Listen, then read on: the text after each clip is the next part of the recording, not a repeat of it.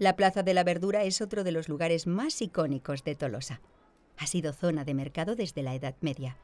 Antiguamente era el emplazamiento de una lóndiga donde, además de las hortalizas, se vendían carne y pescado a diario. A día de hoy acoge cada sábado el mercado de flores y plantas. La plaza empieza a adoptar el aspecto actual en 1840, cuando se derriba la lóndiga y se construyen las casas que tiene a sus dos lados. Fíjate en sus arcos, aún mantienen la numeración con la que se identificaban los puestos de los artesanos para que el ayuntamiento pudiera cobrarles el impuesto. Otra curiosidad. ¿Te has fijado que los dos edificios son asimétricos? El lado más próximo al ayuntamiento tiene 13 arcos, mientras que el otro uno menos. A finales del siglo XIX surge la necesidad de crear un recinto tapado para el mercado. Así, en 1899 se añade la cubierta de cristal, obra del arquitecto José Alejandro Mújica.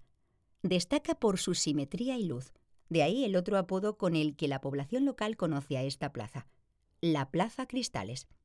Hasta hace unas décadas a ambos lados de la cubierta había coches aparcados y hasta una parada de autobús. Curioso, ¿verdad? Aún hay más.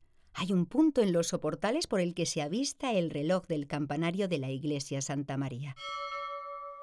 Se dice que antaño los niños y niñas que jugaban por esta zona corrían hasta este punto para mirar la hora y no demorarse en llegar a casa. ¿Cómo cambian los tiempos? Te voy a contar un secreto. El punto está marcado en azul en una de sus paredes, así que ya sabes cómo encontrarlo. Por último, mencionamos el busto que se encuentra en el centro. Representa al poeta Ramos Azcarate, quien pusiera letra a una de las canciones más destacadas del repertorio del carnaval, Galtzaundi.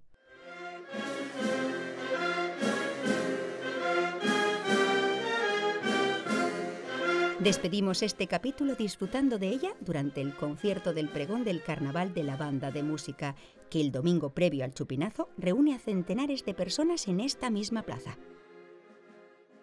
Sigue por la parte vieja hasta llegar a la Torre Andía.